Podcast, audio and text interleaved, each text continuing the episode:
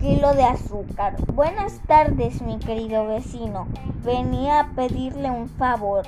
El duende Jeromo puso mala cara, siempre pidiéndole favores a él. Con la fama de tacaño que tenía, ¿por qué no escarmentaban? Él, él vivía tranquilamente en su hongo gigante sin pedir nunca nada a nadie. Durante el verano hacía sus provisiones para el invierno y durante el invierno se las comía y nada más. ¿Por qué no hacían lo mismo todos sus vecinos? Que siempre andaban pidiéndole que si un huevo, que si un poquito de sal, que si una taza de néctar, que si un gramo de pimienta. ¿Qué quieres ahora, pequeño? Gruñó al ver que el más chiquitito de los castores seguía en la puerta y no se marchaba.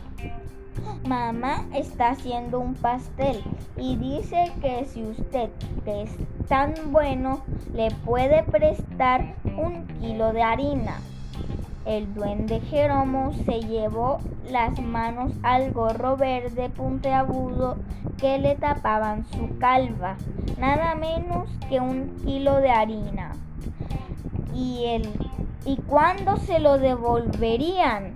Castorín aseguró que enseguida, en cuanto mamá Castora fuese al mercado el jueves, a regañadientes, el duende Jeromo se metió en la cocina y salió con el paquete que era más grande que él. Castorín se lo cargó a la espalda con dificultad y salió tambaleándose y el, y el duende Jeromo egoísta cerró la puerta, le dio una vuelta a la llave y se puso a leer delante de la chimenea. Pero al poco tiempo volvieron a llamar toc toc. ¿Quién es? Soy yo, Castorín, ábreme. Vaya, pensó el duende Jeromo, este me venía de a, viene a devolver la harina. Pero Castorín le pidió un huevo aunque fuese de paloma. Su madre estaba haciendo un pastel. ¿Con que un pastel, eh? Por poco, en lugar de el huevo, le da un garrotazo. Pero entonces no podía eh, recuperar nunca el kilo de harina prestado y, y le dio un huevo pero de gorreón. Castorín, a pesar de todo, se marchó contento y el duende Jeromo cerró la puerta, le dio dos vueltas a la llave, puso y se puso a leer. Al, al, cabo de un rato volvieron a llamar. Era Castorín de nuevo. Ahora pedía una tacita de mermelada de frambuesa. También para el pastelito, ¿verdad? Y el duende Jeromo tuvo que encerrarse en la cocina para que Castorín no lo viera quitarse el gorro y morderlo de rabia.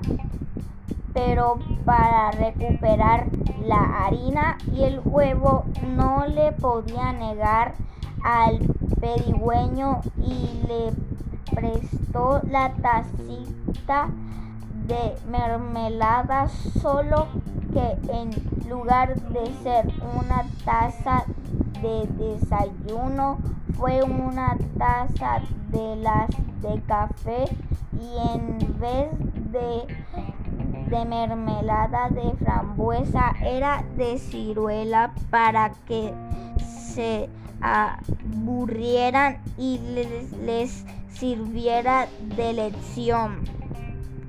Y a Castorín se marchó tan contento y el duende Jeromo cerró dándole tres vueltas a la llave y se puso a leer y, al cabo de unos instantes Castorín llamó una última vez.